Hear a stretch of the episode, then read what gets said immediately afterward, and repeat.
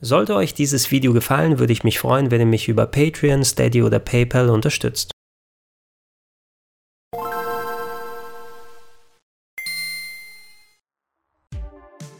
Schönen guten Tag und herzlich willkommen auf rpgheaven.de zu Gregor testet Google Stadia. Die neuesten Games so ganz ohne dedizierte Hardware spielen, ohne hochgezüchteten PC oder brandneue Konsole daheim, sondern nur per Streaming. Als Konzept gibt es das ja schon ein klein wenig länger. Ich kann mich gut daran erinnern, dass ich vor fast zehn Jahren schon von Services wie OnLive oder Gaikai gehört habe. Auch habe ich mich schon vor vielen Jahren an PlayStation Now versuchen dürfen und äh, damals wie heute, da war ich schon ein bisschen skeptisch dem Konzept gegenüber, denn ich bin schon empfindlich, was so latent Latenz und Verzögerungen angeht, gerade wenn es darum geht, wenn man präzise Eingaben machen muss, wenn man eine hohe Reaktionsgeschwindigkeit von den Games braucht und da sich vorstellen, ich sitze mit dem Controller bei mir daheim, sende meine Eingaben ganz weit weg an einen weit entfernten Server und der streamt dann das Gaming-Bild inklusive meiner Reaktion wieder zu mir zurück. Das muss schon richtig gut funktionieren, um mich zumindest von den traditionellen Plattformen wegzulocken. Deshalb hatte ich auch eine gewisse Grundskepsis gegenüber Stadia, was ja vor einigen Monaten vorgestellt wurde. Und zumindest, wenn jemand es schaffen sollte, meine Bedenken auszuhebeln, was Latenz und Verzögerung angeht, dann sollten es am ehesten Google sein, denn die haben ja schließlich die Ahnung und die Infrastruktur mit ihren Servern. Einen kleinen Vorgeschmack durfte ich mir bereits auf der vergangenen Gamescom abholen und da einige Zeit mit Doom Eternal und Google Stadia verbringen, dem neuesten Eintrag der Doom-Serie, der ja eigentlich Launch-Titel hätte sein sollen, aber leider kurzfristig um ein paar Monate verschoben wurde. Und da war es eigentlich relativ positiv. Es hat besser funktioniert, als ich eigentlich gedacht habe. Nur es fand auch unter in Anführungsstrichen idealeren Bedingungen statt. Da waren die entsprechenden Server direkt an die Geräte gekoppelt und äh, es muss natürlich nichts heißen, wenn es da gut funktioniert, dass es genauso gut auch daheim unter alltäglichen Bedingungen läuft. Das habe ich aber jetzt nachgeholt. Ich habe mich mit dem Founders Pack etliche Stunden hingesetzt und alles unter verschiedenen Bedingungen ausprobiert und will euch in diesem Video mal meine Erfahrung darbieten.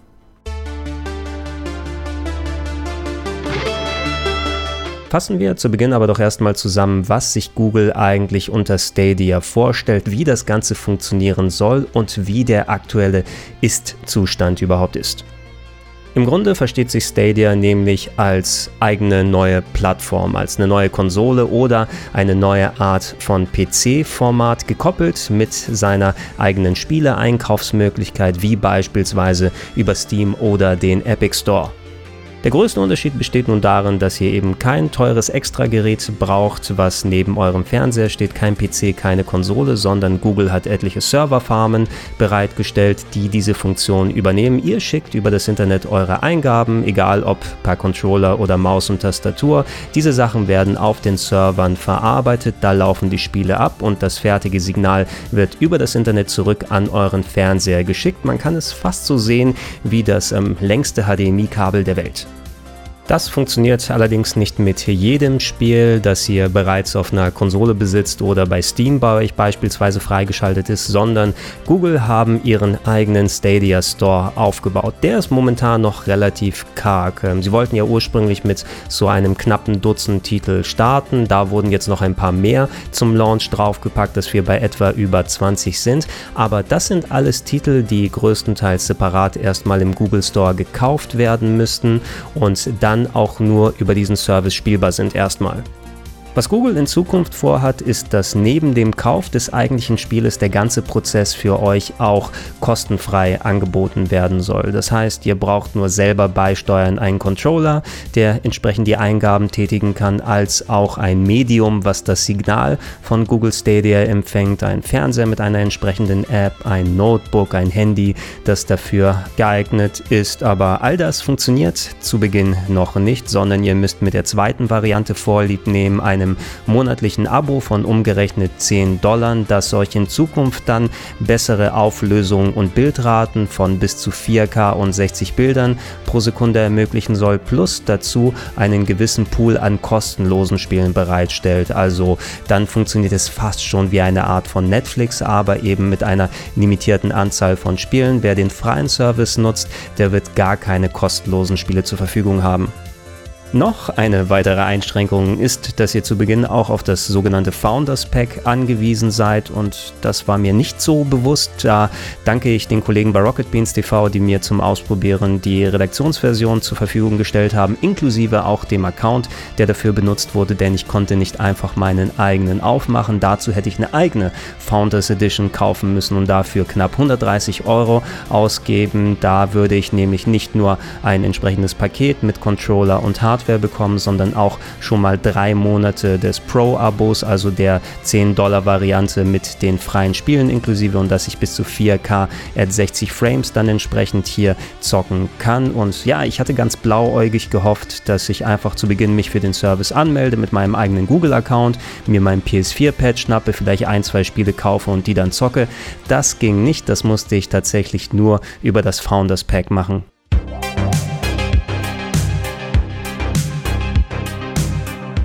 Schauen wir doch mal rein in die Box und was alles im Lieferumfang enthalten ist. Das erste, was natürlich ins Auge springt, ist der brandneue Google Stadia Controller, der vom Aussehen und vom Handling her sich angefühlt hat wie eine Art Mittelding zwischen dem Xbox One Controller und dem PS4 DualShock. Und ich muss sagen, nach einigen Stunden der Controller, der liegt gut in der Hand, sowohl Knöpfe als auch Sticks sind vernünftig, die haben sich äh, gut angefühlt und ich hatte keine Probleme damit entsprechend zu spielen. Ich ich kann jetzt nicht so viel über die Qualität des Steuerkreuzes sagen, da es nicht so klassische 2D-Spiele jetzt bei Stadia gibt, die ich alle ausprobieren kann. Mein patentierter Street Fighter 2-Test, der muss noch ein wenig warten. Aber im Großen und Ganzen finde ich, für so einen Erstlingscontroller haben die wirklich gute Arbeit geleistet und es muss sich zeigen, ob im Dauerbetrieb das auch noch so sich aufrecht hält. Aber rein in persönlicher Präferenz würde ich nicht sagen, dass es mein Lieblingscontroller ist, aber er ist nicht allzu weit weg eben vom DualShock 4, den ich persönlich für die meisten Sachen bevorzuge.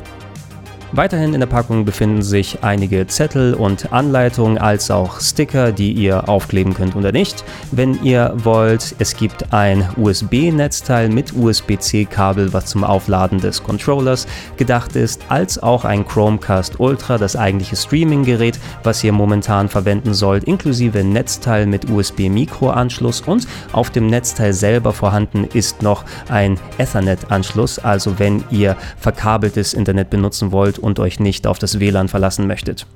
Mit den Chromecasts an sich habe ich nicht so viel Erfahrung, denn die habe ich hier in meinem Ökosystem einfach nicht gebraucht in der Vergangenheit. Entweder habe ich meinen PC direkt an den Fernseher angeschlossen oder der Fernseher hatte selber Apps für alle Sachen, die ich brauchte. Eventuell hatte ich noch einen Firestick von Amazon nochmal dran, aber im Großen und Ganzen brauchte ich nicht die Fähigkeiten des Chromecast, was dazu benötigt wird, um entsprechend Streaming auf Geräten zu ermöglichen, wo das nicht so richtig klappt. Hier in dieser Ultra-Variante der neuesten ist schon alles vor vorbereitet, dass Stadia auch entsprechend funktionieren kann. Ich denke, es sollte eigentlich auch mit älteren Chromecasts gehen, aber das Ultra ist hier wohl für die entsprechende Bandwidth auch vorbereitet, weil man schon einiges an Mbit braucht, um das entsprechende Stadia-Signal zu verarbeiten, als auch, denke ich mal, die Verbindung des Controllers, denn der läuft sowohl im WLAN selber, mit der Einrichtung kann man das entsprechend wählen und es soll sogar eine Bluetooth-Option vorhanden sein, wenn das irgendwie nicht anders geht, aber ihr müsst natürlich auch auch erstmal eine Anlaufstelle haben, wie ihr den Controller überhaupt anschließen könnt.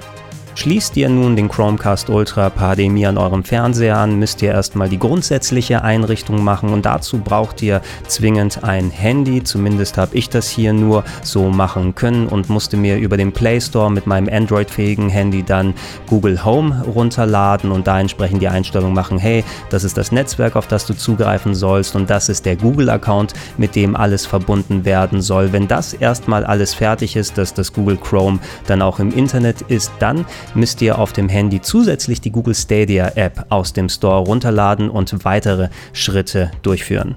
Wer an dieser Stelle jetzt ohne sich ein Founders Pack gekauft zu haben, sich einen Account bei Google Stadia machen möchte, der stößt an seine Grenzen, denn das ist noch nicht möglich. Google verlangt direkt beim Starten der Stadia App, dass ihr einen Code eingibt, der nur beim Kauf des Founders Pack an euch rausgegeben wird und äh, das war mein Problem, da ich die Hardware ja von den Rocket Beans Kollegen mir geliehen habe, musste ich auch auf deren Account zugreifen, konnte noch nicht meinen eigenen Usernamen aussuchen, konnte das noch nicht mit dem Chromecast Ultra direkt verbinden. Erst als ich die entsprechenden Daten eingegeben hatte, konnte ich auf dem Handy direkt auf dem Store zugreifen. Das geht noch nicht übrigens über den Fernseher, sondern ihr braucht zwingend die Handykomponente, wo ihr entsprechend durch die Spiele surft und dann die Sachen einkaufen könnt. Aber sobald das mal eingerichtet war, dann konnte ich quasi auch schon fast direkt losspielen. Da ihr ja bereits mit dem Kauf des Founders Pack auch über den Pro-Service für drei Monate verfügt, sind aktuell zwei Spiele direkt für euch dann spielbar, ohne dass ihr sie kaufen müsst. Zu einem ist das Destiny 2 in der aktuellsten Version, als auch das neueste Samurai Showdown Prügelspiel, was glaube ich dann auch erstmals auf PC-Plattformen sozusagen damit erhältlich ist. Alle anderen Games, die müssten erstmal separat im Store gekauft werden zum Vollpreis. Ausgenommen sind eine Handvoll Titel, die durch den Pro-Service noch eine gewisse Art Art von Rabatt bekommen, aber natürlich müsstet ihr erstmal selber in die Tasche greifen und die Games über den Play Store kaufen. Zum Glück auf unserem Redaktionsaccount war auch nochmal Red Dead Redemption 2 dann freigeschaltet, was ich ebenfalls für euch getestet habe, aber ich wollte, da es nicht mein eigener Account ist, jetzt nicht noch wild weitere Spiele dazu kaufen. Ich werde, wenn ich dann mein eigenes Gerät habe oder der Service entsprechend geöffnet ist, dass ich nicht das Founders Pack daheim haben muss, dann mir auch noch weitere Games zulegen. Ich wollte auf jeden Fall mal in Guild rein reinschauen, was ja einer der wenigen Exklusivtitel zu Beginn von Google Stadia sein wird. Aber ich denke, mit den drei Spielen, mit Destiny 2, mit Samurai Showdown, als auch mit Red Dead Redemption 2, haben wir grundverschiedene Games, die auch auf verschiedene Arten Google Stadia in Anspruch nehmen, mit dem ich euch auch die Unterschiede ganz gut aufzeigen kann.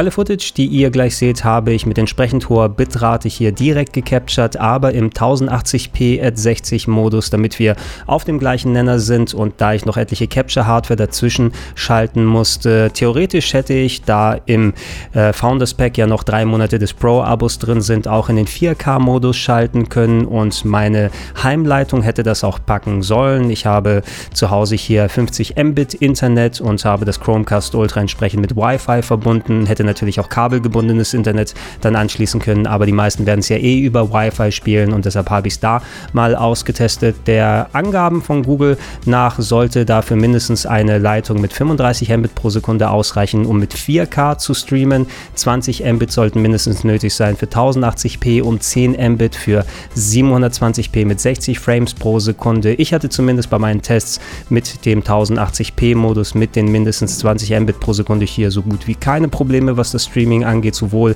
in der Qualität als auch im Signalabfall. Nur an ein paar kleinen Stellen oder wo ich es mal forciert habe, konnte man entsprechend was sehen. Heißt natürlich nicht, wenn einmal mehr Leute den Service benutzen, dass es ebenfalls so gehalten werden kann. Aber an sich war ich mit der Performance, zumindest in meinen Teststunden, hier ganz zufrieden, was das angeht. Als erstes habe ich mich Samurai Showdown gewidmet und als Fighting Game sollte man da für mein Gefühl am ehesten beurteilen können, was jetzt die Latenz eigentlich angeht, also wie viel Verzögerung zwischen euren Eingaben ist und dem, was ihr auf dem Bildschirm sehen könnt. Ähm, Erfahrungen konnte man ja sammeln bei anderen Prügelspielen, wenn sie entsprechend im Online-Modus gezockt wurden. Das ist ja sehr ähnlich. Ne? Da müssen ja auch zwei unterschiedliche Parteien, vielleicht sogar von ganz weit weg, zusammenkommen, dass sie eine gemeinsame Partie ausspielen können und da kann es ja auch auch durch starke Latenz einfach unspielbar werden irgendwann mal. Und zumindest für meine Test-Session, ich habe sie jetzt hier spät nachts gemacht, deshalb konnte ich hauptsächlich den Singleplayer nur ausprobieren, war, was die Verzögerung es angeht, eigentlich ganz solide. Ich bin mal ins Menü gegangen und habe geguckt, wie viel Abstand war, wenn ich auf dem Steuerkreuz durch die Punkte gegangen bin und bis es auf dem Bildschirm aufgetaucht ist. Und ja, ich denke, wenn man genau darauf achtet, sieht man, dass da entsprechend noch eine kleine Verzögerung da ist, aber es war bei weitem nicht so groß und umfangreich, wie ich ich es gedacht habe, wie es noch vor Jahren bei meinen Tests mit PlayStation Now gewesen ist. Ähm, ich habe zwar schon gespürt, dass es noch vielleicht einen kleinen Tacken hätte schneller gehen können, aber selbst äh, im Menü hatte ich so den Eindruck, hey, du drückst runter, das Menü wird entsprechend angepasst, du drückst hoch, Menü wird wieder angepasst und äh, dieser Eindruck hat sich auch im eigentlichen Spiel weitergetragen, denn Special Moves sind ordentlich rausgeflutscht, ich konnte vernünftig ausweichen und mich auch der KI des Spieles dann entsprechend erwehren und äh, ja, wer zumindest ein paar Erfahrungen im Online-Gaming, was Fighting Games angeht, gesammelt hat, damit hat zumindest in 1080p at 60 bei Google Stadia das ganz gut funktioniert.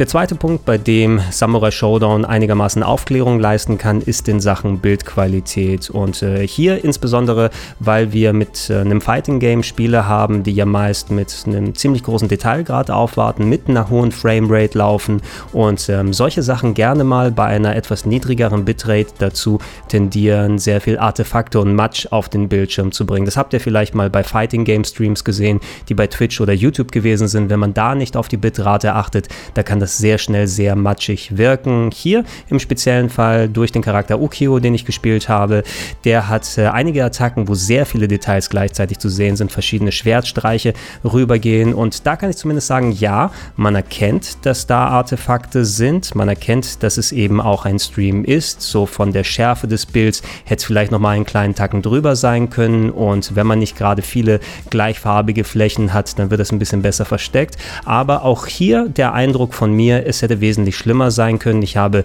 Streams von Fighting Games gesehen, die man einfach nicht mehr hätte angucken können. Und hier war es zumindest, sobald diese kleinteiligen Effekte da waren, habe ich es eher gemerkt. Aber so beim normalen Spielen sind die Artefakte nicht wirklich groß sichtbar gewesen. Und das ist auch auf jeden Fall ein recht positives Ding.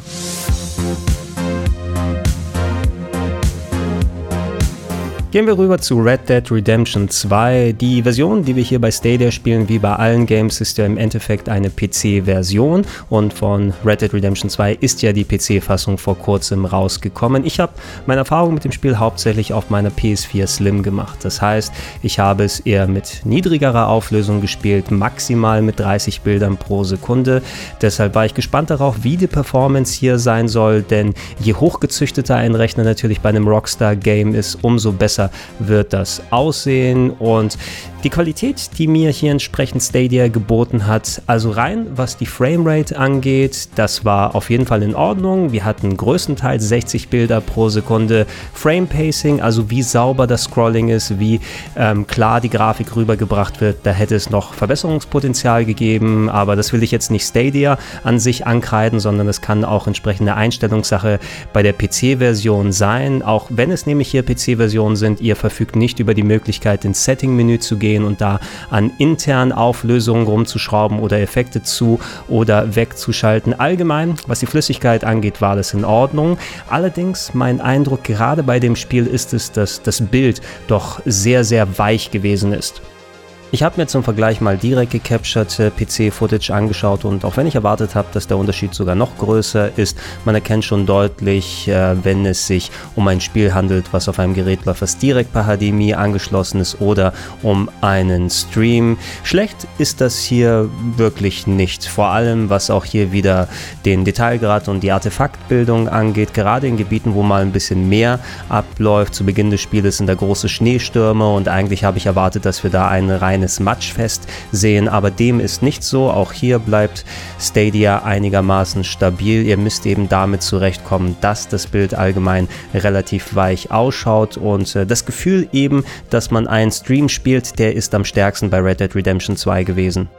Was die Latenz angeht, Red Dead Redemption 2 ist ein vergleichsweise ja eh schon eher trägeres Spiel gewesen von der Steuerung her. So wurde es bei Rockstar Games auch entsprechend programmiert und es ist also nicht wirklich das Spiel, an dem man diesen Punkt bei Stadia beurteilen sollte. Ich zumindest musste mich erstmal wieder ein bisschen reinfuchsen nach so langer Zeit, wo ich kein Red Dead Redemption 2 mehr gespielt habe, aber als ich es erstmal intus hatte, hat es auch einigermaßen gut funktioniert. Insgesamt würde ich hier sagen, es sieht zwar schon um einiges besser aus als viele der gängigen Konsolenversionen, aber es hat mich nicht so geflasht visuell, wie ich eigentlich erwartet und erhofft habe. Eventuell kann man das mit späteren Stadia-Settings noch aushebeln oder wenn an der Bildschärfe nochmal gearbeitet wird. So oder so hat man aber immerhin eine vernünftige Alternative, wenn man nicht ein entsprechendes Gerät hat, wo das Game vernünftig drauf läuft. Als letztes ausführlich gespielt habe ich einen Titel, mit dem ich so gut wie gar keine Berührungspunkte habe. Ich habe den Vorgänger ein bisschen gezockt für ein paar Videos, aber diesen Teil noch gar nicht bisher. Ich rede von Destiny 2, dem Loot-Shooter von Bungie, den ehemaligen Halo-Machern, damals noch unter der Flagge von Activision entwickelt und rausgebracht. Jetzt machen sie ja alles im Self-Publishing und hier muss ich sagen, dieses Game hat mich ähm, mit der Stadia-Fassung sowohl grafisch als auch wie es sich steuert am ehesten überzeugt von allen, die ich testen durfte.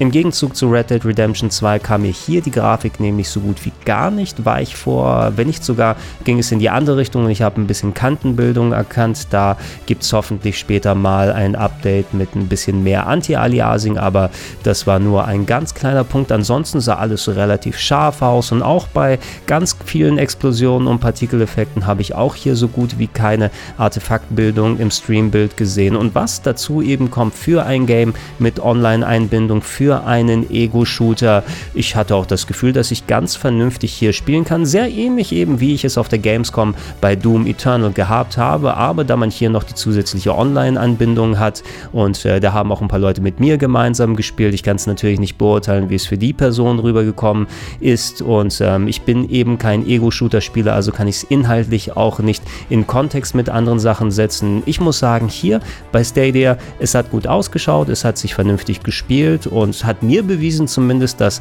auch auf so einer Plattform tatsächlich Multiplayer-Shooting betrieben werden kann. Alles in allem würde ich sagen, dass mich Google Stadia jetzt trotz meiner Bedenken zu Beginn nach der längeren Session doch einigermaßen überzeugt hat. Ich muss auch sagen, es hat hier natürlich unter eher auch idealeren Bedingungen stattgefunden. Es gibt nicht so viele User, die jetzt das Angebot in Anspruch nehmen. Ich habe persönlich spät nachts gespielt und bis auf ein paar kleine Schluckaufs ist das Bild immer stabil geblieben und ich war auch auf den Servern. Ich habe mal bewusst versucht zu sehen, was passiert, wenn meine Leitung vollgestopft ist und mal Steam angemacht und ein paar Downloads gestartet und da hat man gemerkt, okay, der Stream kann nicht wirklich aufrechterhalten werden und ich wurde auch relativ schnell vom Server gekickt und musste erstmal wieder alles ausmachen, damit ich dann weiter zocken kann. Also wer weiß, wie es in der Zukunft ist, wenn mal tatsächlich irgendwo irgendwelche Engpässe sind und ihr seid auch natürlich darauf angewiesen, immer eine laufende und leere Internetleitung zu haben. Also hm, im besten Fall schaut die bessere Hälfte nicht gerade bei Netflix und Amazon Prime dann irgendwelche Serien und Filme, sonst ist es Essig mit dem Zocken. Das wäre bei einer stationären Konsole oder bei einem PC doch ein klein wenig anders. Und da sind wir auch beim anderen Punkt schon. Wir haben natürlich es mittlerweile uns so drauf geschafft, wenn du einen Streaming-Service abonnierst, wie in Netflix, wie in Amazon Prime, wie später ein Disney Plus, dass du eben auch eine Bibliothek an Sachen mitbekommst. Und hier hast du zwar mit dem Pro-Abo erstmal zwei Titel, aber einfach, dass ich jetzt nochmal 70 Euro für ein Red Dead Redemption 2 ausgeben muss, um es hier so zu zocken. Ey, das fühlt sich momentan noch ein bisschen relativ komisch an. Ich verstehe schon, ne? es ersetzt mir zwar den Kauf einer Konsole oder eines starken PCs, aber dennoch ist man eben ein bisschen was anderes gewöhnt. Und vor allem, wenn man dran denkt, Microsoft, die wollen ja was ähnliches anbieten mit xCloud als Streaming-Service, aber bei denen soll unter bestimmten Voraussetzungen ja auch der Game Pass mit drin sein. Und da ist im Gegenzug zu Google Stadia ja einfach ein 100-plus-Spiele-Angebot direkt gleich dabei, was man spielen und streamen und loszocken kann. Und äh, wenn sie sich technisch nicht wirklich was geben, beide Services, dann sehe ich mich zum Beispiel eher bei xCloud zocken als auf Google Stadia.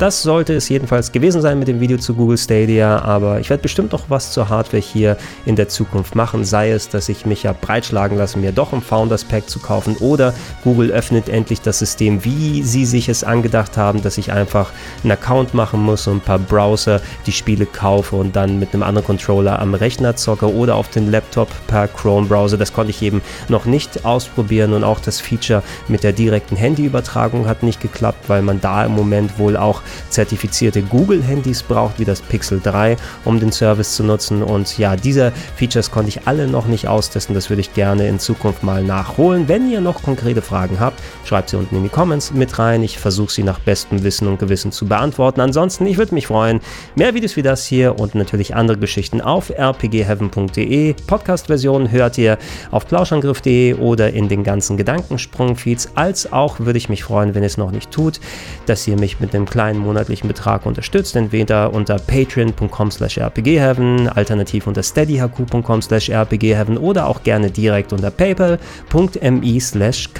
Vielen Dank fürs Zuhören, vielen Dank fürs Zuschauen und bis zum nächsten Mal.